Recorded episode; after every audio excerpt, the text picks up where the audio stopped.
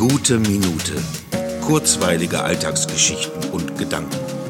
Mein Name ist Matthias Hecht und jetzt geht's auch schon los. Ich habe gerade das Vergnügen, draußen in einem Park zu inszenieren. Das ist natürlich zunächst sehr ungewohnt. Keine dunklen, geschlossenen Räume, vor allem keine ausschließliche, selbst kreierte künstliche Welt, die in dem Moment des Zelebrierens allumfassende Realität wird. Draußen ist draußen und draußen spielt mit, ist nicht bloß Kulisse, sondern die Natur ist Spielpartnerin, Ideengeberin, Dramaturgin und Atmosphäre pur. Sie ermöglicht Perspektiven, die man im begrenzten Theaterraum nicht schaffen kann.